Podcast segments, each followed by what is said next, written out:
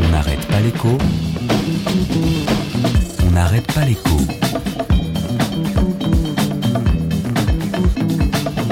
Alexandra Ben Saïd. Ah ça, jamais de famille dans les affaires.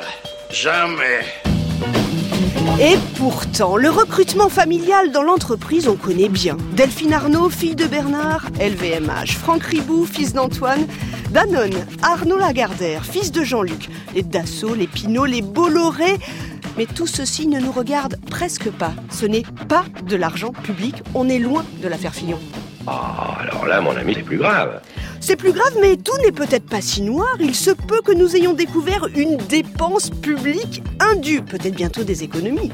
Il se peut aussi que bientôt les règles changent, que les députés se voient interdire le népotisme, que les collaborateurs parlementaires soient enfin rémunérés selon une grille de salaire.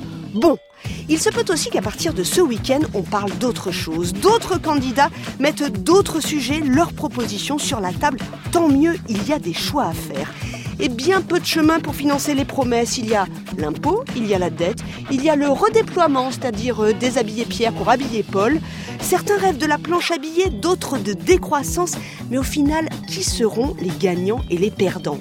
La transparence, c'est très bien, mais à présent, c'est sur les programmes qu'il faut l'exiger. Je parle d'une vraie idée, un, un truc d'intérêt public, quoi. Quelque chose d'intérêt public pour moi. Vous comprenez?